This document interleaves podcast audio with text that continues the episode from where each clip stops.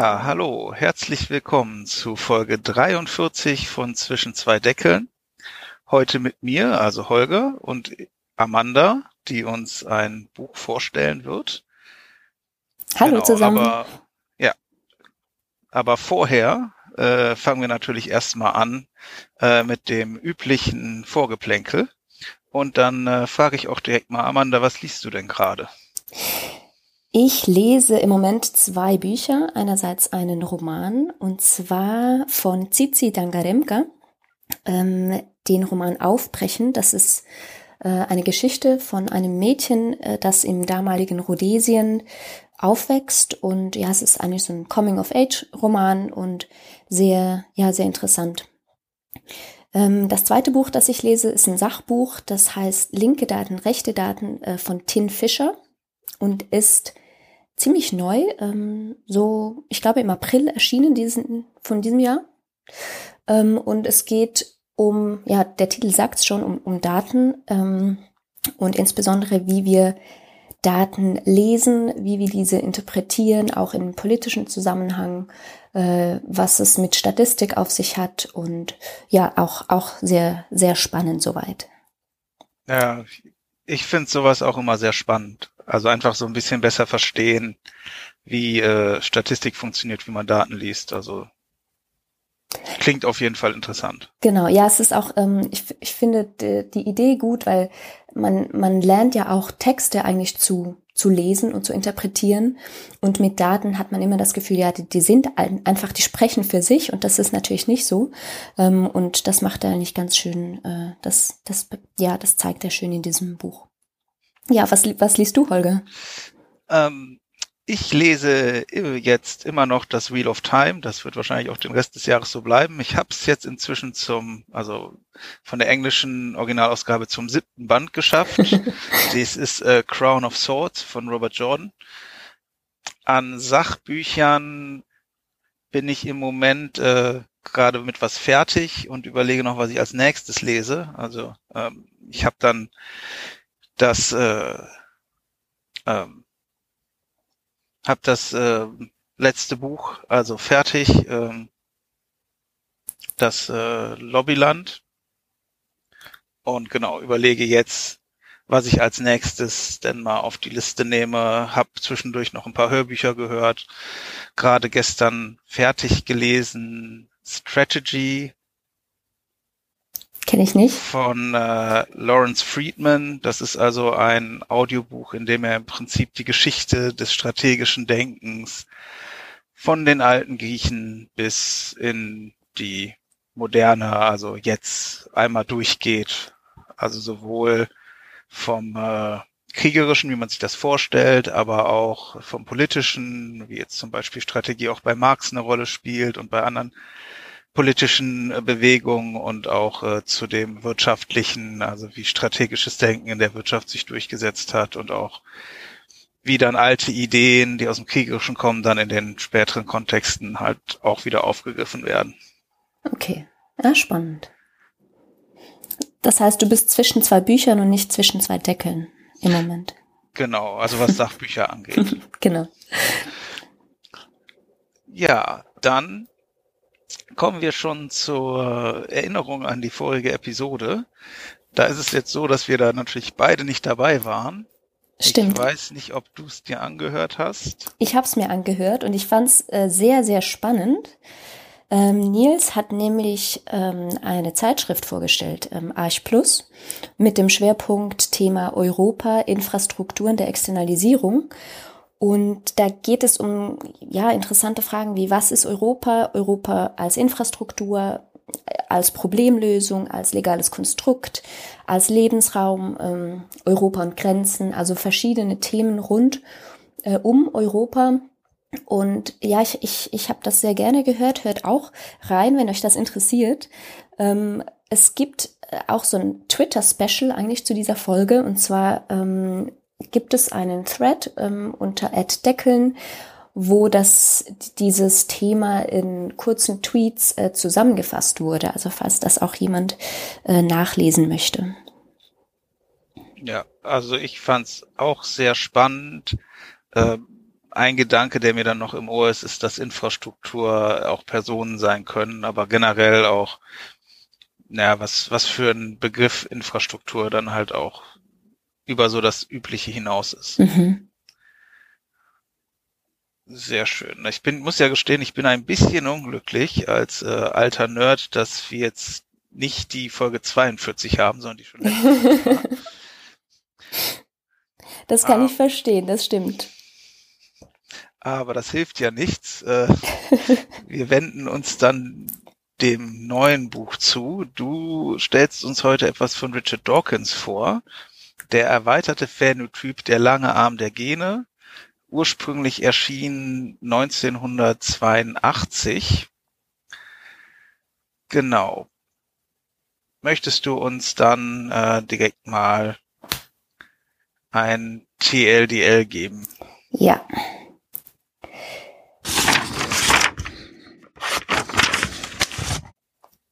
Dawkins hat in seinem ersten Buch The Selfish Gene, äh, das egoistische Gen, die Gene im Gegensatz zum Organismus als die Einheiten der natürlichen Auslese definiert.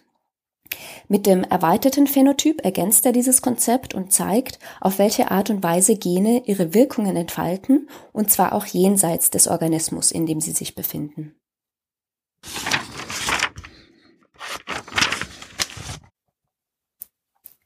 Ja, das klingt doch schon mal vielversprechend. Ja, vielleicht reicht's nicht ganz für die Frage, die Beantwortung von, von der Frage aller Fragen. Was war die Frage für, bei 42? Ich weiß es nicht mehr. Äh, die Frage nach dem Leben, dem Universum und dem ganzen Rest. Okay. Ja gut, nach dem Leben vielleicht. Vielleicht können wir das heute beantworten. ja, zumindest der Antwort näher kommen, denke ich. genau. Ja, ähm, ich stelle dieses Buch vor jetzt. Ich es ist, ähm, Dawkins ist ein bisschen eine umstrittene Person ähm, heute. Einerseits, weil er sehr, sehr, sehr aktiv auf Twitter ist, ähm, äußert da seine Meinung sehr äh, freizügig, äh, auch religionskritisch insbesondere. Ähm, und ob, obwohl ich eigentlich sehr gerne Bücher von äh, umstrittenen Personen lese, habe ich das heute nicht deswegen ausgesucht, sondern ähm, tatsächlich, weil es einfach äh, ein Klassiker der Evolutionsbiologie ist. Ähm, du hast schon gesagt, es ist 82 erschienen, also 40 Jahre alt. Ähm, es ist in dem Sinne fachlich auch nicht mehr auf dem neuesten Stand natürlich. Ähm, aber der Schreibstil von Dawkins ähm, ist sehr, ja, sehr, sehr speziell, weil es, es ist fast, fast ähm, eigentlich ein philosophisches Buch. Ähm, und bringt wirklich ganz viele neue Sichtweisen, er macht ganz viele Gedankenexperimente darin ähm, und deswegen dachte ich, ja, das, das ist eigentlich ein, ein tolles Buch, um das vorzustellen. Ähm, es ist auch kein populärwissenschaftliches Buch, sondern es ist tatsächlich ein, ein Fachbuch. Ähm, nicht also man, wenn man sich damit beschäftigt, man muss sich so ein bisschen in die Genetik wieder ein, einlesen und eindenken in das ganze Vokabular. Ähm, aber dann, ja, dann, dann kann man es auch gut, ähm, äh, dann, dann ist es schon verständlich, aber es ist jetzt nicht für Laien gedacht. Er selber sagt, ähm, wenn ihr was von ihm lesen solltet, dann lest dieses Buch. Also er selbst findet das eigentlich äh, sein, sein bestes Buch, auch äh, retrospektiv. Und das sagt ja schon auch ein bisschen was aus. Aber bei weitem nicht sein bekanntestes Buch. Was würdest du sagen, ist sein bekanntestes? Also ich würde sagen, entweder äh, das äh, egoistische Gehen mhm. oder der Gotteswahn. Also da würde ich vermuten, das sind seine bekanntesten, oder? Ja. Ja, ähm, das beim egoistischen Gehen, ja, wahrscheinlich schon. Der Gotteswahn, das ist halt einfach so, ja, das äh, so in der allgemeinen Bevölkerung bekannt, oder? Ich glaube fachlich, ich weiß nicht, wie, wie ernst das genommen wird tatsächlich. Ich, ich habe die, ich, ich kenne die, ja, die, die, die Diskussion darum nicht so ganz. Ja, ich dachte jetzt auch mehr an die Allgemeinbevölkerung. Ja. Also da ich selber jetzt nicht aus der Biologie komme, kann ich das nicht bewerten, was da jetzt fachlich das bekannteste ist. Ja. Ja, auf jeden Fall ähm, hat er sehr viel gesagt und geschrieben und ähm, ich beziehe mich aber wirklich so auf den auf den alten oder den frühen Dawkins, ähm, äh, ja, der der dieses äh, dieses Konzept aufgestellt hat. Ähm, was ich habe ähm, mich jetzt in den letzten Tagen nochmals intensiv damit beschäftigt, auch sehr viele spannende Gespräche geführt rund um dieses Buch, ähm, auch beim Lesen sind wir sehr viele so lose Assoziationen gekommen. Ich versuche das vielleicht auch ein bisschen zu erwähnen oder zumindest dann in die Show Notes zu packen. Vielleicht findet da ja die eine oder andere was, ähm, ja auch was für sich. Aber es ist jetzt, ich habe es auch eher so mit einem, nicht unbedingt mit einem biologischen Mindset gelesen, sondern auch eher so, ja, gesellschaftlich, soziologisch. Ähm, und in diesem Sinne möchte ich auch gleich beginnen. Und zwar räumt er das Buch ist sehr defensiv, also äh, eigentlich die ersten zehn Kapitel gehen darum, Kritiken über sein davor, also über das Selfish Gene, ähm, da zu antworten und, und diese zu äh, beantworten. Ähm, und er beginnt auch mit einigen Annahmen, die ich das, von denen ich das Gefühl habe, dass sie auch heute noch in unseren Köpfen drin sind. Und zwar insbesondere, wenn es ähm, um eine Formulierung geht, wie ein Gen für X. Was, was heißt das eigentlich, wenn man ein Gen für irgendwas hat? Ähm, und ein ganz, ein, ein ganz großer Mythos, ähm, denke ich, ist, ist dieser ge genetische Determinismus, oder? Dass Gene ähm, irgendetwas determiniert vorbestimmen. Und das aus irgendeinem Grund, und ich habe ich das Gefühl, dass wir manchmal wirklich denken, ja, wenn, wenn, wenn etwas genetisch ist, dann ist es ähm, im Gegensatz zu, wenn etwas jetzt umweltbedingt ist, ähm, dann ist das wie superdeterministisch, oder? Das, das kann man dann wie gar nicht mehr umkehren. Und er sagt, das ist eigentlich total falsch. Ähm, Gene sind nicht in irgendeiner Weise äh, deterministisch. Ähm, das Einzige, was sie halt in, in sich haben, ist, dass die Art und Weise, wie sie kopiert werden, das ist klar. Also es gibt halt wie so eine 1 zu 1 Kopie. Ähm, aber was daraus passiert, was alle, alle Schritte, die danach folgen, die sind eigentlich nicht festgelegt, beziehungsweise die werden durch so extrem viele ähm, andere Einflüsse ähm, ja, modifiziert. Ja, ich vermute, das hängt vielleicht damit zusammen, dass man so Genetik in der Schule vor allem so mit den männlichen Regeln kennenlernt. Mhm. Und das scheint ja dann immer, so wie es dann dargestellt wird, relativ deterministisch zu sein. Aber das ist natürlich äh, ganz klar eine starke Vereinfachung. Aber wie gesagt, ich denke, das ist einfach, warum man vielleicht dann diese, diesen Determinismus im Kopf hat. Genau, ja, das, das, das sagt er auch, eben diesem, das, das Mendelsche Denken, das ist natürlich, ähm, äh, ja, das hat natürlich evolutionsbiologisch ähm, sehr großen Wert. Aber sobald es darum geht, halt ähm, Dinge zu, zu erklären, die, die nicht per se diesem, genau dieser, dieser Genetik folgen, ähm, dann, dann zählt das natürlich nicht mehr. Und insbesondere halt müssen wir uns abwenden von dem Gedanken, dass dass genetische Einflüsse weniger oder schwieriger ähm, zu verändern sind als umweltbedingte. Er sagt halt, ja, es gibt wie beides, oder? Also wir haben natürlich einen genetischen Einfluss, ähm, es gibt einen umweltbedingten, einen sozialen und so weiter. Aber unter all diesen Einflüssen, alle die haben, sind unterschiedlich ähm, beeinflussbar selbst wieder, oder? Also man kann einen genetischen Einfluss umkehren, ähm, genauso wie man einen umweltbedingten umkehren kann, aber Genauso gibt es umweltbedingte Einflüsse, die man nicht rückgängig machen kann. Also nur weil etwas genetisch bestimmt ist, heißt das nicht, dass es in irgendeiner Art und Weise nicht umkehrbar sein soll. Ähm, das Gleiche gilt auch ähm, für die Kausalität. Und zwar sagt er, Kausalität in der Biologie ist eigentlich ein statistisches Konzept.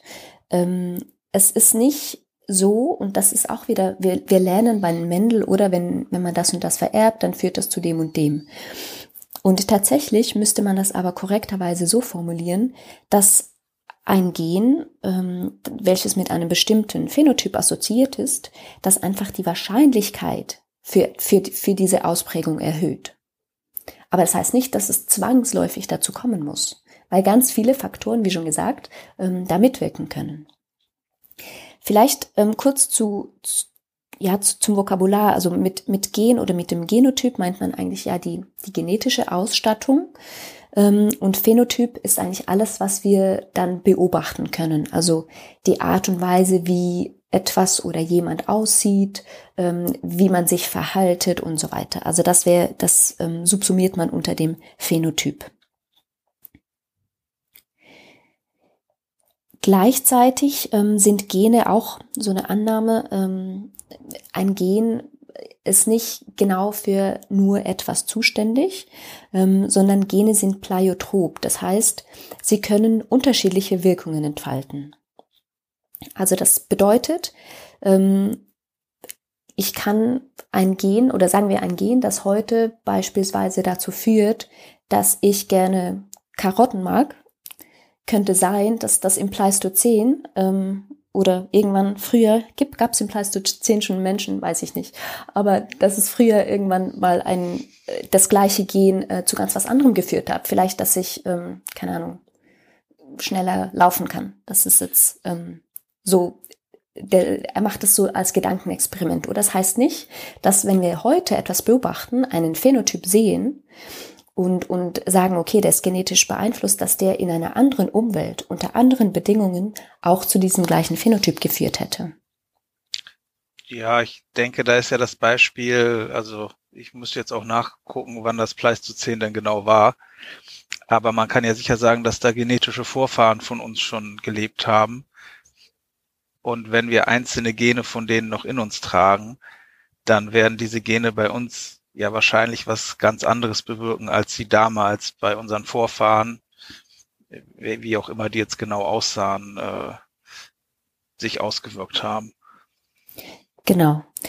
Ähm, das bedeutet auch gleichzeitig, dass wir natürlich ähm, viele Dinge, die wir heute beobachten, ähm, sich, wenn wir jetzt von der natürlichen Auslese von äh, ja ausgehen, dass die sich natürlich in einer anderen Umwelt ähm, ja durchgesetzt haben.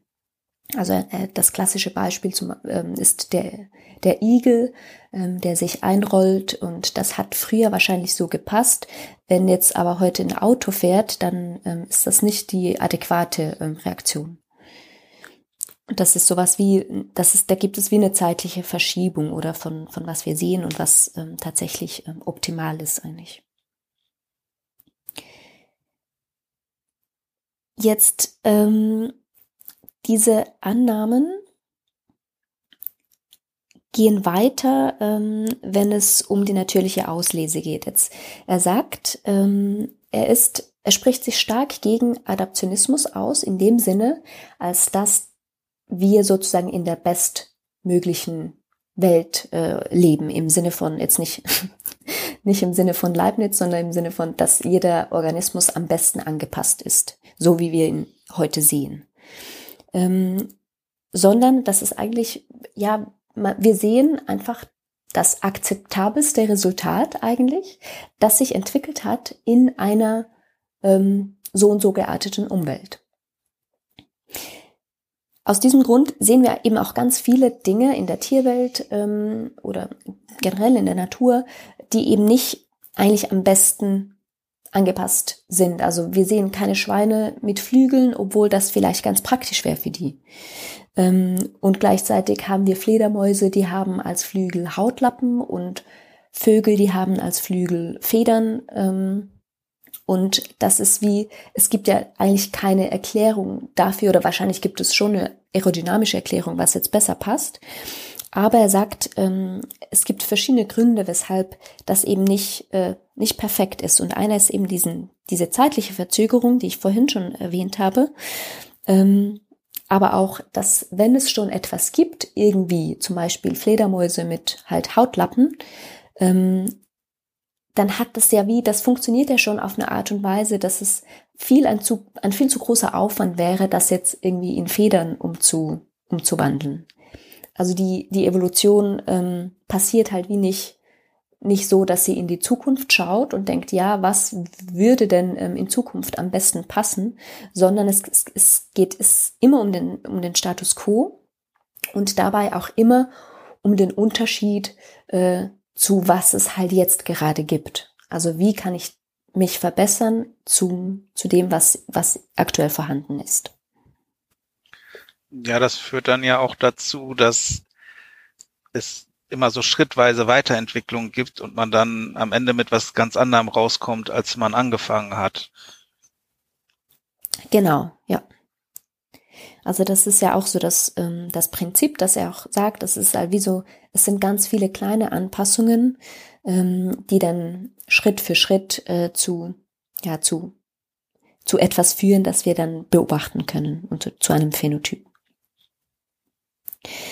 Ähm, eine weitere Annahme, da geht es darum, ähm, ich habe vorhin schon gesagt, also es das heißt nicht, dass wenn wir ein Gen für X haben, dass es ein einzelnes Gen ist, das wir identifizieren können, das dafür zuständig ist. Und zwar in dem Sinne, angenommen, ähm, keine Ahnung, wir alle Menschen ähm, sind grün, beziehungsweise wir haben alle ein, ein Gen, das sozusagen unsere Haut grün färbt.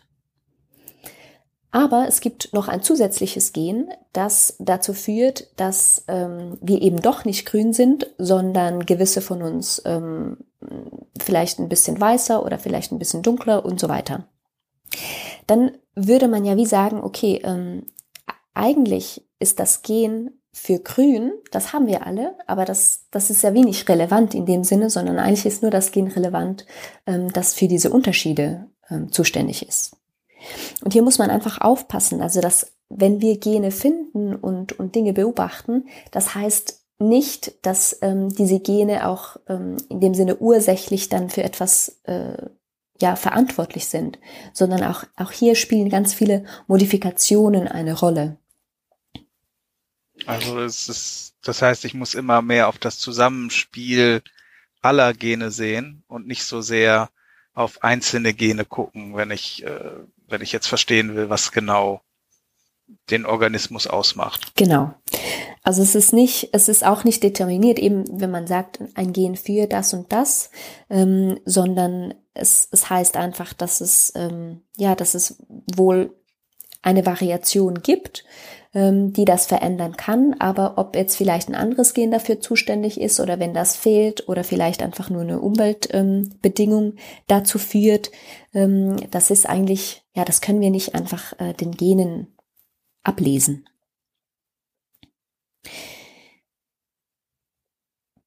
Das heißt auch, dass wir natürlich, ähm, wenn wir etwas ja, sagen wir, wenn wir eine Umgebung nachbauen möchten, ähm, also das bedeutet ja auch, dass wir eigentlich diese, diese genetische Umgebung, aber auch die Umwelt, ähm, in die jetzt zum Beispiel eine Zelle wächst, ähm, das, das probieren wir ja wie nachzumachen heute. Ähm, und das heißt aber auch, dass wir, wir können ja nur die Bedingungen so setzen, wie wir sie wahrnehmen, wie wir sie messen und wie wir sie auch kontrollieren können. Oder? Also wenn ich ähm, versuche, eine, eine Zelle zu züchten, ähm, dann kann ich vielleicht noch die Hormone und so messen, das, das, das wissen wir, aber vielleicht ganz viele andere Einflüsse, ähm, die dann zu einem bestimmten Outcome führen, die, die kennen wir noch gar nicht oder die, die können wir noch gar nicht interpretieren. Und das finde ich ein, ein sehr spannender Gedanke. Ja, ich habe auch, ich weiß nicht mehr, in welchem Buch ich das jetzt genau gelesen habe, es ist schon länger her, aber da war auch einfach der Gedanke drin, oder erstmal der Fakt drin, dass das menschliche Genom weniger kompliziert ist als das von manchen Fröschen mhm. oder vielleicht auch von allen Fröschen, so genau weiß ich das nicht. Einfach deswegen, weil wir viele Funktionen äh, sind bei Säugetieren äh, sozusagen an den Mutterleib ausgelagert. Also bei einem Frosch muss in der genetischen Information muss drinstehen, wie reagiert der, wenn es unterschiedliche Temperaturen gibt in seinem frühen Entwicklungsstadium. Mhm.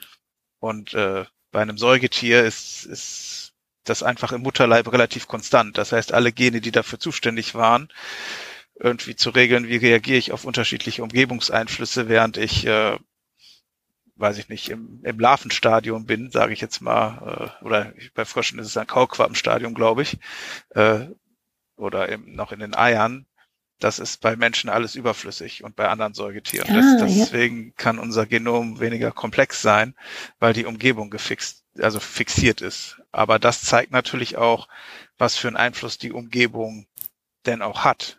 Ja, also wie die sich auf die Gene auswirken kann. Mhm. Also es ist, glaube ich, 20 Jahre her, dass ich das gelesen habe, aber dieser Gedanke hat mich damals so beeindruckt, dass ich den jetzt noch in etwa zusammenkriege. Ja, ja, es ist extrem spannend, auch wenn man das dann weiterdenken würde, jetzt insbesondere mit, ähm, mit dem, ja, mit dem Uterus. Also was passiert denn, wenn wir irgendwann mal einen Exouterus haben? Ähm, wir können eben, wir, wir können ja mittlerweile sehr, sehr genaue Dinge messen, aber wir wissen ja gar nicht ganz genau, was relevant ist. Also wir angenommen, keine Ahnung, die nur schon, nur schon die Stimme von mir aus, von, von, von den Eltern zu hören oder von, von der Außenwelt zu hören, ähm, ist relevant. Ähm, und das hat dann aber einen Einfluss, wenn ich erst 30 bin. Das, das ist ja wie so eine Korrelation, ist extrem schwierig zu machen. Ähm, und ich finde das halt, ja, wie, ich finde das sehr spannend, weil weil es halt zeigt, dass es eben nicht ähm, determiniert ist und dass es immer auch davon abhängig ist, was, wie, wie sehen wir etwas, wie, welchen Blickwinkel haben wir auf etwas, ähm, was können wir tatsächlich ähm, verändern, welchen Weltblick haben wir auf, auf eine Sache. Ähm, und das finde ich, ja, finde ich sehr spannend. Ja, es nimmt so ein bisschen diese Absolutheit raus, die manchmal in den Diskussionen geführt wird. Genau. Äh, oder die in manchen Diskussionen dann mit reinkommt. Ja. Indem man sagen kann, vielleicht ist es jetzt in einem streng physikalischen Sinne, ist es vielleicht sogar determiniert, aber es ist halt auf eine Art determiniert, die so mit Wahrscheinlichkeiten durchdrungen ist, dass wir das äh, sowieso nie verstehen können und es deswegen vielleicht sogar etwas albern ist, davon auszugehen, dass, dass viele dieser Dinge so klar determiniert sind, wie man das manchmal manchmal in Diskussionen hört. Mhm. Ja, das, er sagt das auch mit diesem, also er bezeichnet sich selber ja auch als Materialist ähm, und in dem Sinne, ja, wie du gesagt hast, also dass es in einem physikalischen Sinne wahrscheinlich alles determiniert ist, aber dass wir halt ähm, durch, durch diese Komplexität eigentlich zum Beispiel trotzdem danach handeln können, als hätten wir einen freien Willen auch wenn der vielleicht physikalisch gar nicht äh, vorhanden ist. So, also mit diesem, äh, er argumentiert eigentlich auch genau, genauso wie du das jetzt gesagt hast. Ähm, die, die Metapher, die er heranzieht für seine ganze ähm, Vorgehensweise, ist der Neckarwürfel. Das ist ähm, diese, wenn man einen, einen Kubus zeichnet mit Strichen, ähm, dann, dann kippt er ja manchmal, wenn man den lange ansieht. Also manchmal sieht man den von oben und manchmal von unten. Und er sagt, das ist ähm, eigentlich das, was er mit diesem Buch erreichen möchte. Er möchte wie eine neue Sichtweise ähm, aufzeigen. Und ein, ein Blick, den man hat oder den die Biologie äh, zu, zu dem damaligen Zeitpunkt hatte, ähm, war, dass eigentlich das, das ganze, ähm, die ganze Evolution spielt sich auf, auf Ebene des Organismus ab. Also auf Ebene eines, eines Tieres, einer Pflanze und so weiter. Ähm, und er schon im, im, im anderen Buch, im egoistischen Gen, ähm, löst er das so ein bisschen auf und sagt eben, ja, ähm, unser Blick ist in dem Sinne falsch. Also dass, dass die Einheit der natürlichen Auslese ist nicht der Organismus, sondern es sind halt die einzelnen Gene.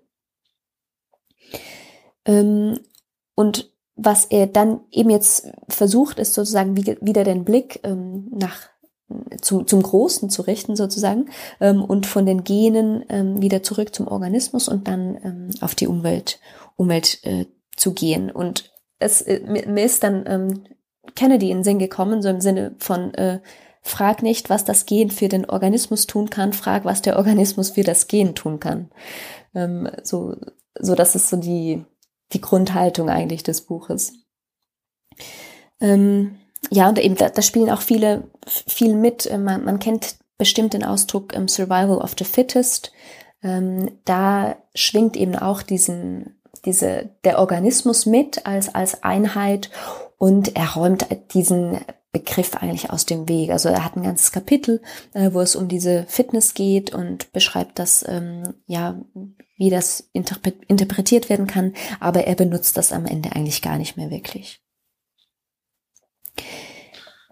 Ja, ich muss jetzt gerade dran denken, dass man natürlich das Ganze auch andersrum betrachten kann. Also man könnte ja auch sagen, jetzt rein philosophisch betrachtet, äh, dass die interessante Einheit ist weder das Gen oder der einzelne Organismus, sondern so etwas wie die Art oder Gattung. Mhm. Also ich muss jetzt gerade dran denken, in, äh, in Wald vor lauter Bäumen, das ich ja äh, vorgestellt hatte.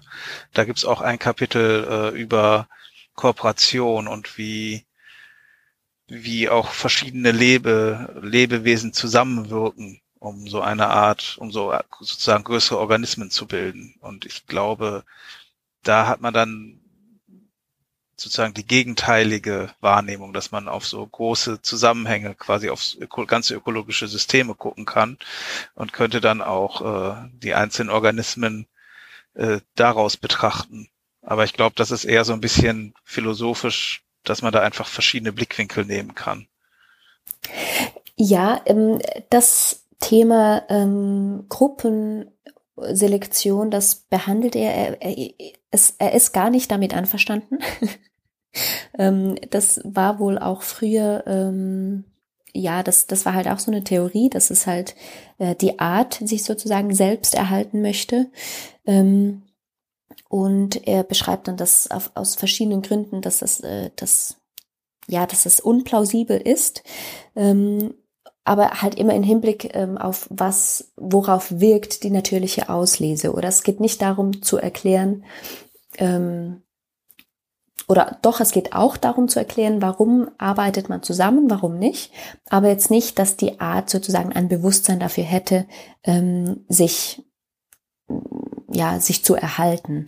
Ähm, und der Grund ist, dass er sagt, ja, ähm, Organismen oder eben auch eine Art, das sind keine Replikatoren. Also ein Replikator in, in, in seinem Sinne ist etwas, das sich, äh, das beständig ist, weil Kopien davon gemacht werden. Also ein Replikator ist in diesem Sinne ein Gen. Ein Replikator kann aber auch ein Stück äh, Papier sein, das man kopiert. Ähm, also so, solange ähm, etwas weiter fortbesteht ähm, durch Kopieren, ähm, ist es ein Replikator. Und bei einem Organismus ähm, ist das wenig der Fall. Oder also wenn ich ähm, vielleicht, keine Ahnung, ähm, einen Finger abgeschnitten habe, dann hat meine Tochter ähm, trotzdem fünf Finger an dieser Hand. Also das, das ist ja wenig, ich repliziere mich ja nicht im Sinne einer Kopie von mir selber. Und bei, bei Gruppen ist das ja noch viel weniger der Fall. Ähm, das ist so dass sein Replikator-Konzept. Ähm, er sagt dann, ja, okay, Gene sind Replikatoren, aber Organismen und auch Arten ähm, sind Vehikel. Oder? Also das ist wie die, die Hilfe eigentlich für die Replikatoren, um sich überhaupt vermehren zu können. Also der Kopierapparat plus alles, äh, was da noch drumherum gehört. Und in dem Sinne kann man, kann man wie Organismen, ähm, kann man mit der Gruppe vergleichen, weil das sind ja beides Vehikel, aber man kann wenig die Gruppe und das Gen oder den Organismus und das Gen gegenüberstellen, weil das eine ist ein Replikator und das andere nicht. Okay. Aber ja, also die Gene replizieren sich dann über die Zwischenstufe des Organismus.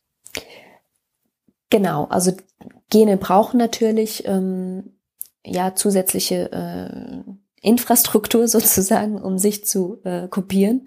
Ähm, aber auch wie sie wirken, ist natürlich über den Or Organismus. Also sie ähm, eben, sie, sie machen dann einen Phänotyp. Sie machen Tiere mit schwarzer Haut und äh, Tiere mit grünen Federn. Ähm, und das ist wie ähm, einfach de, de, das Vehikel, äh, mit denen sie sich in der, in der Umwelt äußern. Ja, mir kommt jetzt gerade der Gedanke, dass das aber ja auch nicht so 100 Prozent stimmt. Also zum einen, jetzt von meinen Genen, kann ich ja nur die Hälfte weitergeben. Mhm. Und da kann es dann auch noch zu Mutationen kommen. Das heißt, meistens werde ich ja weniger als die Hälfte meiner Gene überhaupt nur weitergeben können. Mhm. Und dann ist so ein bisschen die Frage jetzt, ja gut, von einem einzelnen Gen her gedacht, ist das schon, bin ich schon der Replikator. Aber ich bin ja kein sehr guter Replikator, weil ich, wie gesagt, ne, Teil meiner Gene wird halt einfach gar nicht weitergegeben. Ja. Und ein anderer Teil meiner Gene wird sich irgendwie nochmal zwischendurch verändern. Äh, bei irgendeinem, ich sag mal, Kopiervorgang. Du bist eben nicht der Replikator. Ähm, der Replikator ist das Gen selber, sondern du bist das Vehikel. Ähm, und das Gen selbst ist der Replikator. Das ist vielleicht ein bisschen verwirrend, weil auf Deutsch äh, ist das so, hat das wie so eine aktive Komponente oder im Wort. Ähm, aber das, das Gen selbst ist eigentlich der Replikator im, im Dawkinschen Sinne. Ähm, und die Art und Weise, wie Gene kopiert werden, ist natürlich schon wirklich ähm, genau im Sinne von Nukleinsäure für Nukleinsäure das, wie das dann äh, weitergegeben wird, das ist ähm, nochmal anders. Aber das, dort spielt halt eben dann auch die natürliche Auslese oder also Gene versuchen, möglichst viele von sich ähm, weiterzugeben. Ähm, und das äh, dazu bist du halt als Vehikel, wirst du sozusagen missbraucht. Aber würde er jetzt das würde jetzt dann sagen, das Weitergeben der Gene, das ist dann in den neuen Organismus. Ich könnte jetzt ja auch sagen, in meinem Organismus werden ja auch Zellen kopiert. Das heißt, die Gene werden auch in meinem Organismus immer vervielfältigt. Mhm. Wäre das dann auch schon ein Teil von dieser, weiß ich nicht, Erhaltung der Gene? Oder äh, meint er dann wirklich ganz konkret, wenn, wenn es also in einen neuen Organismus weitergeben wird. Also jetzt äh, im Fall des Menschen dann an, an die Kinder. Mhm. Ähm, also er bezeichnet das so, dass er sagt, ähm, Gene an und für sich sind Replikatoren, weil sie, weil man Kopien davon erstellt. Ähm, was du jetzt sagst, wenn einfach sozusagen normale oder somatische Zellen in deinem Körper sich kopieren, dann die leben ja nicht für immer. Und die haben ja nicht potenziell die Möglichkeit, wie du gesagt hast, ähm, das an die Nachkommen weiterzugeben. Ähm, aus diesem Grund sind diese Gene äh, auch nicht per se ähm, die, die, die, das Ziel der natürlichen Auslese, sondern tatsächlich sind das die, äh, er nennt das die aktiven Keimbahnreplikatoren. Also Gene, die natürlich in den, in den Keimzellen äh, weitergegeben werden können und die auch aktiv äh, dafür sorgen, dass das passiert. Also eben nicht wie ein Blatt Papier, dass dem ist es egal, ob es kopiert wird, sondern Gene sorgen halt wieder dafür, dass ähm, ja, dass sie sich, äh, dass sie repliziert werden via äh, natürliche Auslese. Also er macht das schon ähm, spezifisch fest, nicht, nicht an irgendwelchen Genen, sondern ähm, er definiert klar, welche Gene das er jetzt ähm, als Ziel für die natürliche Auslese sieht. Also stehen die Gene schon im Wettbewerb miteinander. Genau.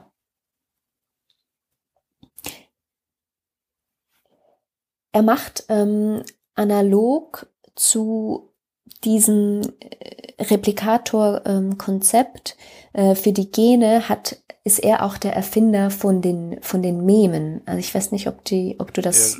Ja, ich kenne das Konzept, aber ja.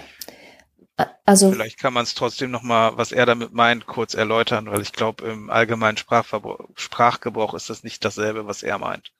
Genau. Ähm, also wir, wir kennen das ja ich kenne es vor allem unter dem englischen Namen Meme, also die diese äh, Bilder mit Unterschrift. Aber in, in seinem Konzept ist es eigentlich ähm, etwas, ein, ein kulturelles, ja, vielleicht ein kulturelles Artefakt oder irgendeine Einheit, eine kulturelle, die ähm, weitergegeben wird, also die ähm, kopiert wird, die über unsere Hirne sozusagen ähm, sich verbreiten kann. Ähm, also sozusagen ein kulturelles Gen ähm, ist bei ihm das. Ähm, ist auch ähm, sehr ein spannendes Konzept. Ich habe dann gelesen, ja, dass das in danach schon auch immer wieder äh, aufgenommen wurde, aber nie, nie so richtig, ähm, ja, jetzt für, für eine neue Theorie als, als Grundbaustein äh, gedient hat. Aber die Idee ist, ähm, ist sehr schön, ähm, wird in, im erweiterten Phänotyp eigentlich nicht erwähnt. Ähm, es gibt ein Kapitel im ähm, egoistischen Gen, dort ist es drin. Aber ja, es ist für, für ihn auch eher so eine, so eine Gedankenspielerei und so im Sinne von, ja, ich, ich gebe euch mal eine Idee, macht, mach mal was damit. Ja, also ich bin dieser Idee auch schon mehrfach begegnet. Ich glaube aber auch immer mehr von Autoren mit einem naturwissenschaftlichen Hintergrund. Okay. Also ich weiß nicht, es kann durchaus sein, dass, dass das in den Kulturwissenschaften wenig aufgenommen wurde. Allerdings bin ich da auch nicht genug in den Kulturwissenschaften drin, um das wirklich bewerten zu können. Ja. Ja, das ähm, weiß ich leider auch nicht. Ähm, aber es gibt, also es gibt auf jeden Fall einen, einen Zweig, der, die Memetik, ähm, die sich damit befasst. Ähm, aber eben, ich, ich, ich wüsste jetzt auch nicht eine Theorie, die sich da darauf äh, gründet. Da müssten wir mal unsere Soziologen fragen. Ja. Aber die sind jetzt ja gerade nicht da. Genau. Ähm, ja, das ist, es war mehr so eine Randnotiz zu den, zu den Memen. Ähm, vielleicht noch bevor wir zum, zum, Phäno, zum erweiterten Phänotyp tatsächlich kommen, noch eine, eine kleine ähm, Anmerkung zu äh, Manipulation und Wettrüsten nennt er das. Ähm, und zwar sagt er auch, ähm, ja eben, es gibt ja Tiere, das hast du ja auch schon gesagt, so in der Gruppe, man hilft sich einander, aber es gibt ja genauso Tiere, die eigentlich ähm, für einen anderen, einen anderen Organismus arbeiten, so eigentlich. Also sagen wir ein Kuckuck. Also da hast du Kuckuckseltern, die ziehen, äh, beziehungsweise Vogeleltern, die ziehen einen Kuckuck auf. Und das nützt ihnen ja genetisch gesehen eigentlich rein gar nichts. Ähm, und das ist halt so eine Form von Manipulation, der sagt, ähm, wo es wie um ein Wettrüsten geht. Also zum Beispiel sind Kuckucke wohl sehr gut darin, das Ei möglichst äh, genau nachzuahmen, wie ähm, das Nest, die Eier im Nest, wo es äh, seine Eier dann reinlegen wird. Also dort ist die Täuschung sehr gut.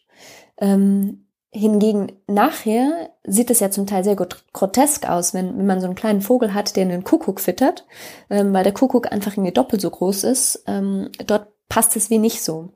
Und er sagt dann, ja, das kann man aber schon erklären, weil ähm, beispielsweise die die, die, ich sag mal, die betrogenen Vögel, ähm, die haben natürlich ein viel größeres Interesse, den Betrug schon ähm, früh zu merken. Also wenn, wenn die Eier drin sind, weil wenn man dann erkennt, hey, das ist nicht mein Ei, dann können sie immer noch ihren eigenen Nachwuchs großziehen.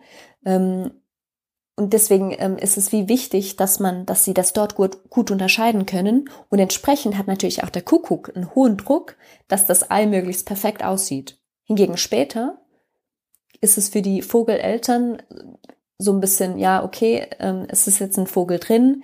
Die checken das irgendwie nicht mehr so ganz, dass es nicht äh, zu ihrer eigenen Art gehört. Ähm, aber der Aufwand ist dann wie schon zu spät, oder? Also äh, dann füttert man das halt und bei der nächsten Generation dann klappt es dann vielleicht. Ja gut, das zeigt ja auch wieder ein bisschen, dass, dass die Evolution halt nicht so geradlinig läuft, wie man sich das manchmal vorstellt und dann, ne, dass nicht immer die sozusagen objektiv beste Lösung sich durchsetzt, sondern ja. Genau. Genau, und dass es halt eben zu diesem Wettrüsten kommt und ähm, er sagt dann auch bei den Kuckuck Kuckucken, ist das die Mehrzahl? Kuck Kuckucke? Gute Frage, das weiß ich auch nicht genau. ähm, die haben so einen, so einen super, äh, so einen super roten Hals, also wie ähm, die, die sperren dann das Maul so weit auf und die schreien wohl auch sehr viel lauter. Ähm, und er sagt dann, das ist eigentlich wie eine Droge ähm, im Tierreich, oder? Also, dass man, dass die Eltern, die, die können sich dann gar nicht dagegen wehren, sondern die müssen dann, ähm, die müssen dieses, äh, dieses Kuckuckskind dann füttern. Und er macht dann so eine ein bisschen plumpe Analogie, aber irgendwie noch witzig zum, zum Lippenstift. Also, das ist auch wie so ein, ein Superreiz, oder? Die, den man halt wie nicht widerstehen kann. Ähm, und äh, der, der, spannende Gedanke dahinter fand ich aber, dass er sagt, ähm, wir haben so als Menschen so ein Konzept von Drogen ähm, oder ja, Substanzen, die uns manipulieren können. Aber in der Tierwelt oder auch, auch, auch bei Menschen ähm, gibt es natürlich ganz, ganz verschiedene Arten von, von Manipulation. Das kann auditiv sein, das kann eben über Substanzen sein, das kann visuell sein und so weiter. Und das das, da gibt es wie, wie keine Grenze und wir können das uns aber schwierig vorstellen, dass wir halt, ähm, ja, zum Beispiel durch einen auditiven Reiz so sehr in, in Ekstase versetzt werden, wie durch einen Schuss Heroin zum Beispiel. Ähm, und er macht dann auch noch, das Beispiel, das er bringt, ist ähm, ein, ein Kanarienvogel, äh, Weibchen, wenn man das äh, äh stimulieren möchte, damit es ähm, ja frucht, fruchtbar wird, ähm, dann gibt es wie drei Optionen. Man kann dem äh, Hormone spritzen, man kann das Tageslicht verlängern oder man kann ihm halt den Gesang von einem Kanarienmännchen vorspielen. Und das führt alles zum gleichen Ergebnis. Ähm, und das ist, finde ich, ein extrem spannender Gedanke, oder? Weil es dann eigentlich das, der Einfluss auf das Nervensystem ähm, kommt aus verschiedenen Richtungen, aber führt zum gleichen Outcome. Ist doch mega interessant. Ja, also vor allem ist es, finde ich es jetzt interessant, dass man das auch bei Tieren beobachten und auch prüfen kann. Also ich glaube, bei Menschen, na, da, allein durch die menschliche Fantasie, wenn man die aktivieren kann, kann man da ja auch schon sehr viele, sehr viele Wirkungen erzielen. Ja, und die kann man ja zum Beispiel auch durch, äh, durch Geschichten ähm, aktivieren. Mhm. Na, also das ist ja ein bisschen, ich kann mir vorstellen, dass wenn wir jetzt über, über generell über so Belletrist, Belletristik reden, dass äh, ein Grund, warum wir das so interessant finden oder warum wir generell Geschichten interessant finden, ist, dass das, dass das ja auch was bei uns im Gehirn aktiviert. Mhm. Na, und wenn man jetzt noch alles an Fernsehen, äh, Filme etc. dazu nimmt, dann ist es ja auch ein Riesengeschäft, einfach damit Geschichten zu erzählen. Und äh, das weckt ja Dinge bei uns. Ne? Also eine gute Geschichte kann einen auch zum Weinen bringen. Mhm. Ne? Oder es kann auch äh, ne, eine erotische Kurzgeschichte kann auch äh, erregen.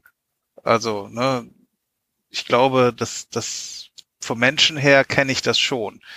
Das, was ich dann spannend finde, ist, wie viele Parallelen man doch dann doch auch im Tierreich hat. Und vor allen Dingen, dass es halt eben nicht, ähm, also ich finde so das Emotionale, das kann man ja, das kann man eigentlich gut nachvollziehen, aber dass es halt auch physiologisch so einen krassen ähm, äh, Einfluss haben kann. Oder also, dass ich tatsächlich dann von irgendeinem Hormon zum Beispiel sehr viel mehr produziere, weil ich was gehört habe. Ja, das ist schon spannend. Das ist, äh, das eröffnet äh, neue Möglichkeiten. ja, ähm, jetzt eigentlich zum Hauptthema und das behandelt ähm, Dawkins auch äh, nur in den letzten drei Kapiteln. Also er baut das wirklich so auf, ähm, wo es dann zu diesem erweiterten Phänotyp äh, kommt. Und vielleicht lese ich ähm, hier schnell vor, wie er diesen definiert. Und zwar sagt er, das Verhalten eines Tieres tendiert zur Maximierung des Überlebens der Gene für dieses Verhalten, unabhängig davon, ob diese Gene sich innerhalb des Körpers des Tieres, welches das Verhalten ausführt, befindet oder nicht. Also wichtig ist, dass es ähm, unabhängig davon ist, ähm, eigentlich unabhängig vom, vom Körper des Tieres. Ähm, das ist, was mit dem erweitert eigentlich gemeint ist. Ähm, und vielleicht müssen wir nochmal uns darauf besinnen, also wenn wir ein Gen haben, ein Gen hat einen ganz klaren, unmittelbaren Einfluss in der Zelle, oder? Es, es, das Gen ähm, existiert auf, auf der DNA, also als DNA in einem Chromosom, es wird kopiert ähm, und von dieser Kopie wird dann ein Protein erstellt. Oder das ist so die, die unmittelbare Auswirkung. Und dann ist es aber wie so eine Perlenkette, oder? Das kann dann zu ganz, ganz, ganz, ganz, ganz vielen ähm, weiteren Schritten führen. Und wo diese Perlenkette endet, das ist eigentlich eine Frage, die, ähm, die, die nicht irgendwie biologisch festgelegt ist, sondern das ist eine, die wir uns, äh, die wir stellen oder, oder unsere Fa Fragestellung ähm, an die Sache ähm, ja, beeinflusst. Ähm, er macht, er beginnt ähm, diese, dieses Beispiel mit einer Schnecke oder sagen wir, eine, wenn wir eine Schnecke haben auf, auf dem Grund eines Flusses, ähm, da hat die eine Schnecke hat äh, ein blaues Häuschen und die andere hat ein rotes Häuschen und das für uns ja wie klar, okay, das ist ähm, natürlich gesetzt, das ist äh, ein, ein genetischer Unterschied, ähm, dass wir da zwei verschiedene Phänotype haben, oder? Das gehört, das Häuschen gehört ja noch irgendwie zur Schnecke. Wenn jetzt aber die Schnecke nicht äh, das Haus selber produziert, sondern sich das zusammenbastelt aus ähm, dunklen Steinen ähm, und hellen Steinen und äh, die eine Schnecke halt nur dunkle nimmt und die andere nur helle, dann ist das ja das Haus, das ist ja nicht mehr in dem Sinne Teil von der Schnecke. Also das ist ja wie was außerhalb der Schnecke. Und trotzdem ist es genetisch mitbestimmt. Und das ist sozusagen so der erste Schritt von dieser, von dieser Erweiterung des Phänotyps. Also die Wirkung dieser Gene, dieser Schneckenfarbenhausgene, ist nicht mehr nur auf die Schnecke beschränkt, sondern auf irgendetwas Immaterielles außerhalb der Schnecke. Man kann das Gleiche auch zum Beispiel mit einem Spinnennetz ansehen. Ähm, Spinnennetze sind ja auch irgendwas, was dann in der Umwelt existiert, ähm, aber eigentlich durch die Gene der Spinne in der Spinne ähm, beeinflusst ist. Im weitesten Sinne könnte man das dann ja auch äh, auf menschliches Verhalten übertragen, oder? Mach mal ein Beispiel. Ja, wenn man jetzt ein besonders äh, großes Auto sich kauft, ähm, ja, womit man irgendwie irgendeine Nachricht an seine Umwelt schicken möchte, bewusst oder unbewusst, dann ist das ja auch wieder irgendwie durch meine Gene bestimmt, die mir halt das, dieses oft wahrscheinlich auch unbewusste Bedürfnis schaffen, bestimmte Nachrichten an meine Umgebung zu senden. Also im Fall vom großen Auto wahrscheinlich, dass ich mir ein großes Auto leisten kann kann man, könnte man womöglich so, ähm, so sehen, ja. Ähm, das ist halt, das ist das Spannende an diesem erweiterten Phänotyp. Man, man muss sich schon auch immer wieder der Tatsache natürlich bewusst sein, dass er sagt, es ist nicht genetisch determiniert. Oder wenn wir solche, solche ähm, Gedankenexperimente insbesondere mit Menschen machen, ähm, Dawkins sagt immer wieder, also wir können uns entscheiden. Oder es ist nicht so, dass, ähm, weil wir ein Gen X und XY für ein Verhalten haben, dass es dazu führen muss. Aber genau, also wo wir dann diese, diesen Endpunkt setzen, den wir untersuchen möchten, ähm, ist eigentlich uns überlassen. Ob wir jetzt äh, diesen Phänotyp äh, halt beim Protein sehen, dass äh, die, die Schneckenhausfarbe macht, oder ob das viel später ist beim Häuschen selber, oder dann noch erweiterte, also wenn er sagt, ja, äh, ein, ein Biberdamm zum Beispiel, das ist, das ist ein erweiterter Phänotyp von verschiedenen Bibern. Oder? Also die bauen dann zusammen einen Damm, die, der ihnen eigentlich zusammen ähm, was nützt. Und der, der Damm oder der Stausee dahinter, das ist der erweiterte Phänotyp. Mhm. Ähm, man kann das natürlich ähm, ad absurdum führen. Ähm, und er macht auch das Beispiel und sagt, okay, angenommen, wir, wir haben ein Vogelnest ähm, und wir betrachten das Vogelnest als erweiterter Phänotyp des Vogels, dann müsste man oder man könnte dann auch sagen, ja gut, ähm, überall, wo halt eine, ein Zweig abgeknackst wurde oder ein, ein, Zweig vom Boden aufgepickt wurde, da ist ja jetzt eine Leerstelle oder da ist eine Spur, das müsste ja dann eigentlich auch zu diesem erwarteten Phänotyp gehören. Also sozusagen alle, alle ähm, nachfolgenden ähm, Dinge, die passieren, ähm, müsste man auch dazu zählen. Und auch da sagt er ja, das, also das kann man natürlich so sehen, ist aber nicht zielführend, wenn man das, sein Konzept ähm, geht ja darum, die natürliche Auslese äh, ja äh, zu erklären oder zu definieren. Ähm, und da macht es natürlich nur Sinn, wenn man Dinge ähm, zum erweiterten Phänotyp zählt, die auch tatsächlich auf den Organismus zurückwirken in irgendeiner Art und Weise. Also zum Beispiel ähm, für einen Biberdamm, ähm, da macht es keinen Sinn, den Stausee unendlich groß zu machen, weil dann hätten ja irgendwann ja auch Biber davon einen Vorteil, die vielleicht das Gen für einen großen Stausee gar nicht haben. Weißt du, was ich meine? Das heißt, die, die Selektion, ähm, die Auslese kann dort ja dann gar nicht greifen, weil es einfach allen nützt. Also man muss wie ähm, eigentlich von Fall zu Fall entscheiden, was schaue ich mir jetzt an, was definiere ich als, als noch einen erweiterten Phänotyp und was nicht. Also da ist dann in der Anwendung auch immer so eine gewisse Interpret ein gewisser Interpretationsspielraum. Genau, total. Also es ist eher, würdest du sagen, dass es eher so ein Denkkonzept ist, was er damit einführen möchte, um, um, ich sag mal, eine erweiterte Analyse zu machen, wenn man sich jetzt äh, irgendwelche genetischen Fragen stellt? Ja, also das sagt er auch ähm, von, von sich selber. Also das ist wirklich nicht, ähm, er sagt auch am Anfang, äh, dass er, er stellt hier keine ähm, Hypothesen auf, die falsifizierbar sind, sondern es, es dient wirklich darum, einfach den Blick zu öffnen und, und wie ein, ein, ein, ein Spielplatz sozusagen zu eröffnen, wo man weitere Dinge ausprobieren kann. Also es ist wirklich nicht, ähm, er sagt nicht, das muss so sein, aber es ist wie ein, ein, ein Ideenangebot, so ähm, also als das gedacht. Man könnte sagen, er setzt, er möchte ein neues Mem in die Welt setzen. genau. Also in seinem Sinne nicht äh, in, ja. im Internetsinn. Ja. Ähm, ja, das, ähm, das wurde natürlich dann auch ähm, in den letzten 40 Jahren stark ähm, nicht nur kritisiert, sondern auch erweitert.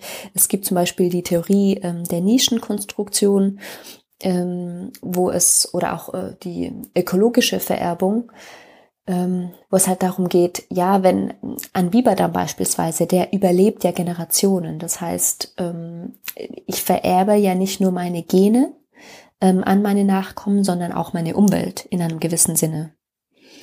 Ähm, und gleichzeitig ähm, ist in der Theorie der Nischenkonstruktion, das ist jetzt nicht Dawkins, ähm, das ist sozusagen ein anderes Konzept von, von, von dieser Sichtweise, das halt auch mit berücksichtigt, dass wir nicht uns nicht nur an die Umwelt anpassen müssen, sondern dass wir auch die Umwelt aktiv gestalten, basierend auf den, auf dem, auf, auf dem Werkzeugkasten, das wir schon, den wir schon besitzen.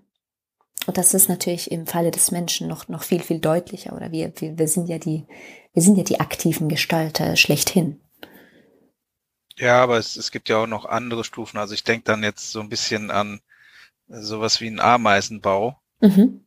Ähm, wo ich jetzt auch erstmal denken würde, das ist ja eigentlich wieder ein Beispiel dafür, dass die Gene sich da in der Art auch durchsetzen, weil die einzelne Ameise im Ameisenbau ja nicht so viel zählt.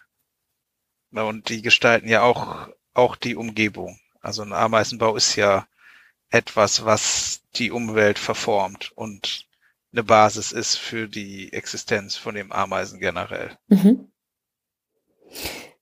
Ja, ähm, das, also ein Ameisenbau würde er sicherlich als äh, einen erweiterten Phänotyp ansehen. Ähm, aber hier also nur insbesondere bei, bei, bei ähm, diesen Arten von Insekten, die sind ja oft genetisch sehr, sehr ähnlich, beziehungsweise ähm, alles Geschwister.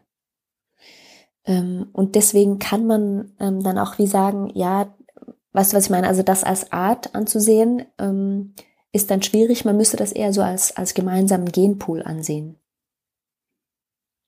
Der dann wieder natürlich, ähm, ja, schon äh, in Konkurrenz zueinander steht, aber wie die den, den gleichen den gleichen Ausgang hat, ähm, weil die die geschlechtliche Fortpflanzung ja da nicht von den einzelnen ArbeiterInnen abhängt, sondern von der Königin oder Ameisenkönigin oder Bienenkönigin oder was auch immer. Ja, das stimmt, dass da natürlich das Konzept ein bisschen anderes ist dieser, dieser Ausgang ist auch so ehrlich äh, noch wichtig, weil ähm, das, das letzte Beispiel, ähm, das ich noch bringen möchte, ist, wo der erweiterte Phänotyp, der kann ja nicht nur auf, auf anorganische Dinge, sondern auch auf organische Dinge wirken. Also ähm, beispielsweise Parasiten oder auch unser Mikrobiom. Oder das hat ja sozusagen einen, eigene, einen eigenen genetischen ähm, Drive äh, und, und beeinflusst uns in seinem Sinne. Ähm, und es gibt zum Beispiel eine Schnecke, ähm, die hat, wenn die mit einem Egel äh, infiziert ist, also ein Parasit, ähm, da macht die ein ganz dick, dickes Haus. Also es gibt natürlich Schneckengene, die dafür zuständig sind, ein Schneckenhaus zu machen. Aber es gibt wohl auch Egelgene, die dafür zuständig sind, ähm, dass die Schneckenhausdicke äh, zu beeinflussen. Und die stehen natürlich ähm, zueinander in Konkurrenz. Aber die stehen in dem Sinne nur in Konkurrenz, weil der Ausgang für beide, äh, für die Gene unterschiedlich ist, weil die Schnecke möchte ja Nachkommen haben. Das ist wie, also die Gene möchten sich ja vervielfältigen und das passiert nur, wenn sie Nachkommen hat. Ähm, und bei den Egeln ist es, denen ist es egal, ob die Schnecke Nachkommen hat oder nicht. Die möchte einfach, dass die Schnecke möglichst lange äh, lebt, damit die Egel sich selber, die Egelgene sich selber äh, möglichst äh, gut äh, replizieren können. Und aus diesem Grund ähm, haben, haben halt äh, stehen die wie, sie, sie führen eigentlich zum Gleichen oder sie, sie beeinflussen das Gleiche, und zwar das Haus, ähm, aber stehen in Konkurrenz zueinander. Und das Prinzip gibt's natürlich auch mit Kooperation. Also wenn jetzt die, die Gen, der Genausgang der gleiche ist, dann führt es halt wie zu, ja, zu, zu Kooperation in dem, im, im genetischen Sinne. Und ich denke, das ist vielleicht auch, was man dann bei Ameisen postulieren könnte, oder? Die, der Ausgang der Gene für jede einzelne Ameise ist halt wie so ein Trichter bei, sehr, sehr eng bei, bei einem Individuum. Mhm. Ja. Also ich, ich habe das jetzt noch nicht so durch in der Tiefe durchdacht, aber man könnte das ja, das ist dann ein kooperatives Verhalten der Ameisen untereinander und weil sie alle von derselben Königin letzten Endes abstammen, ist es natürlich, werden ihre Gene dann durch, durch das Weiterbestehen des Ameisenvolkes dann auch weitergetragen. Genau. Ja, man, man muss auch sagen, also es gibt sehr, sehr viele Beispiele von Insekten in dem Buch. Ähm, ich habe dann auch ähm, irgendwann abgeschaltet, wenn es um irgendwelche haplodiploiden Hautflügler geht. Ähm, ich bin da halt auch äh, zu wenig in der biologischen Materie drin, ähm, aber er bringt extrem viele Beispiele und, und führt das auch sehr genau aus, ähm, was er mit diesen Dingen meint. Ich, ich habe jetzt ja nur so einen ganz groben Überblick gegeben. Ja, klar. Ähm, aber wenn, also es ist wirklich, ähm, es ist sehr interessant. Ähm, ich fand auch die Tierbeispiele wirklich sehr, sehr gut und insbesondere auch seine Gedanken ja, seine Gedankenspiele, die er macht. Ist nicht immer ganz in der Sprache, wie wir sie heute erwarten würden. Natürlich ist er 40 Jahre alt, ähm, aber trotzdem, ja, ich, ich kann es auf jeden Fall sehr, sehr empfehlen. Ja, das ist doch auf jeden Fall schon mal, schon mal gut. Ich fand es auch sehr interessant. Ich muss auch gestehen, also ich habe dann auch festgestellt, äh, dass es schon recht lange her ist, dass ich wirklich was über Biologie gelesen habe. Um, und ich habe auch nicht, nicht so viel über Biologie gelesen wie jetzt über manche andere Gebiete. Insofern ist so dieser erweiterte Blickwinkel auf jeden Fall sehr spannend gewesen. Sehr gut. Ja, ich wäre soweit auch ähm, fertig.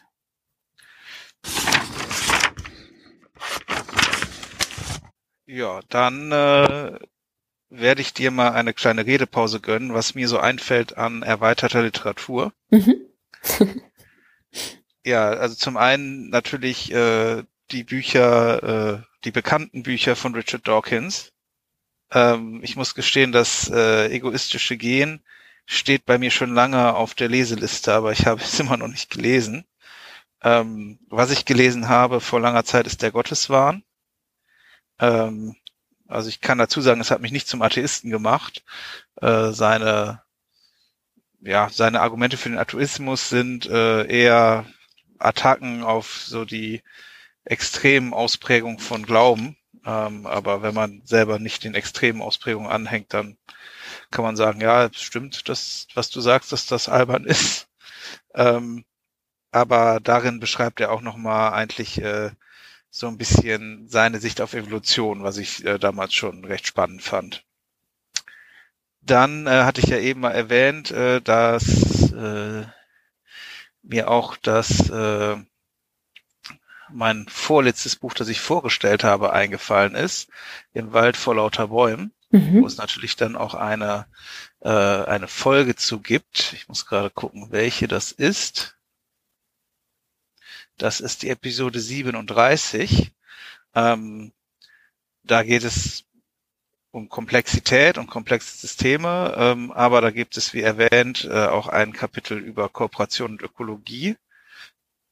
Also äh, das ist so ein Buch, was mir da einfällt. Dann, das habe ich glaube ich schon mehrfach gesagt, von Ian Stewart und Jack Cohen, äh, The Collapse of Chaos. Ähm, das ist dann also das Wechselspiel von einem Mathematiker und einem Biologen. Ähm, und so ein bisschen ihre Art auf die Welt zu blicken, äh, ist sehr spannend. Und ich glaube, das ist auch das erste Buch, wo ich dem Konzept von Konzept vom Mem begegnet ah, bin. Okay. Ähm, und ähm, wenn man ein bisschen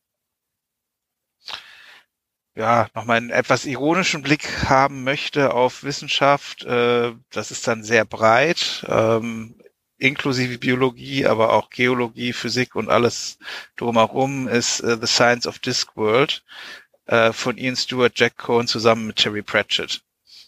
Ähm, das ist also, wenn man Terry Pratchett's Humor mag, äh, glaube ich, ein ganz guter Einstieg. ähm, ja, das sind die, die mir jetzt äh, erstmal so gekommen sind an Büchern. Sehr gut. Ähm, ich habe, ähm, ja, wie schon erwähnt, ich habe ich hab sehr viel ähm, assoziative Gedanken gehabt beim, beim Lesen und auch bei den Diskussionen, die ich ähm, um das Buch hatte. Ähm, aber so fachlich ein sehr gutes Buch ähm, finde ich Evolutionstheorie im Wandel von Axel Lange. Ähm, da werden verschiedene ähm, Theorien aufgegriffen und insbesondere auch in den heutigen Kontext gestellt. Ähm, es ist wohl, also in, in der englischen Literatur findet sich da dazu viel mehr, ähm, deutschsprachig eher weniger und das ist so ein Buch, das, ähm, das das ein bisschen nachholt ähm, und auch ja die neueren Entwicklungen zeigt, insbesondere auch mit Hinblick auf sagen wir Transhumanismus ähm, fand ich das äh, fand ich das sehr spannend. Ähm, dann als ich das gelesen habe mit den äh, Genen superdeterministisch und so weiter, ist mir natürlich ähm, ja die die gesellschaftliche Konstru Konstruktion der Wirklichkeit von Berger Luckmann, also Konstruktivismus, ähm, ist mir in den Sinn gekommen. Ähm, auch ein ein sehr schöner Aufsatz von Martha Nussbaum, Konstruktion der Liebe, des Begehrens und der Fürsorge.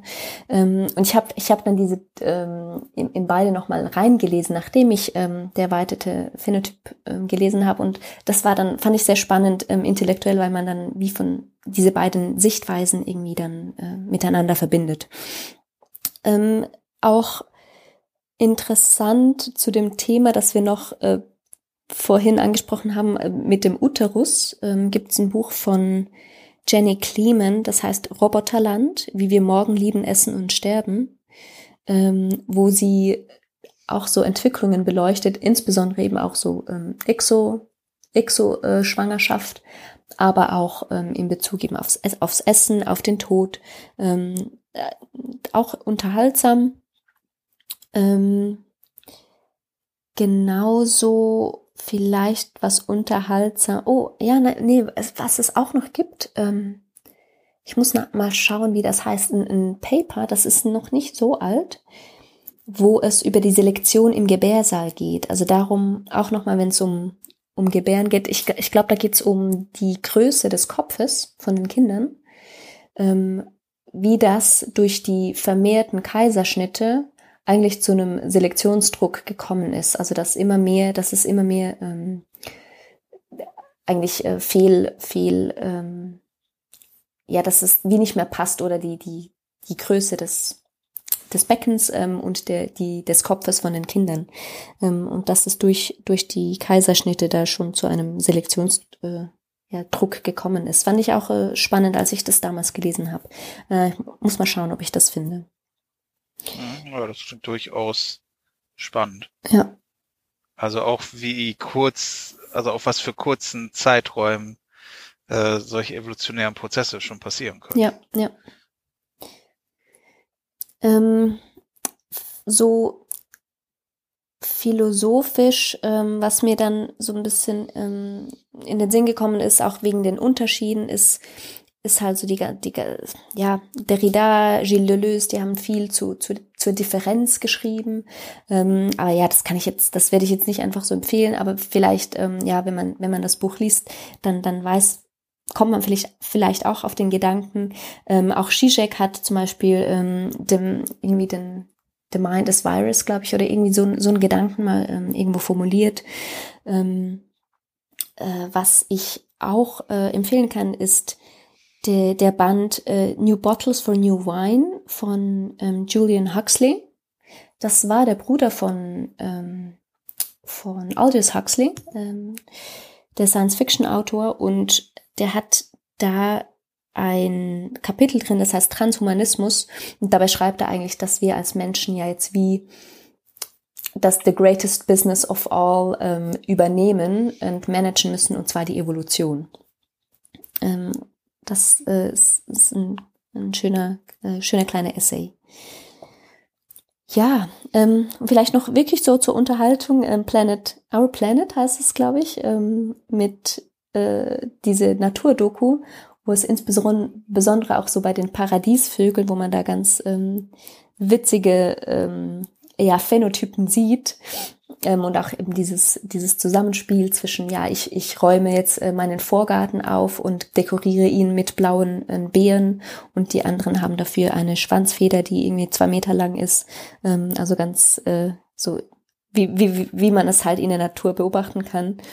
Und da gibt's auch ein Buch, das heißt äh, Die Wespe, die sich Raupen als Sklaven hielt, die verrücktesten Überlebensstrategien der Tierwelt von Matt Simon ähm, und die beschreibt, das Buch beschreibt auch verschiedene ähm, ja so Anpassungen von Tieren, die echt äh, verrückt sind und das hat fand ich auch ganz witzig zu lesen damals. Ja, das wär's. Okay, sehr schön.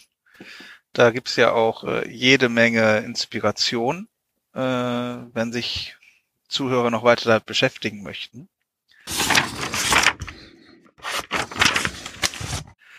dann sind wir auch am Ende der Folge angelangt. Ähm, es bleibt uns noch äh, hinzuweisen auf unsere Homepage zwischen zweideckeln.de.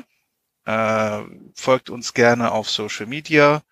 Äh, ich selber habe kein Twitter, aber ich glaube, es gibt auch einen Twitter-Account. Mhm, unter @deckeln. Es gibt eine Facebook-Seite, wer dem folgen möchte. Genau. Und natürlich freuen wir uns, wenn ihr uns äh, einen, ein Review hinterlasst, wenn es euch gefällt. Ähm, also auf äh, iTunes kann man zum Beispiel Reviews machen, äh, beziehungsweise Apple Podcast heißt es, glaube ich, inzwischen. Äh, oder auf den anderen Plattformen gibt uns Sterne, positive Reviews oder was auch immer man auf der jeweiligen Plattform tun darf. Und dann äh, bleibt uns noch ein, nur noch euch weiter einen schönen Tag zu wünschen. Die nächste Folge gibt's in drei Wochen. Da sind, äh, glaube ich, wieder Nils und Christoph da dabei.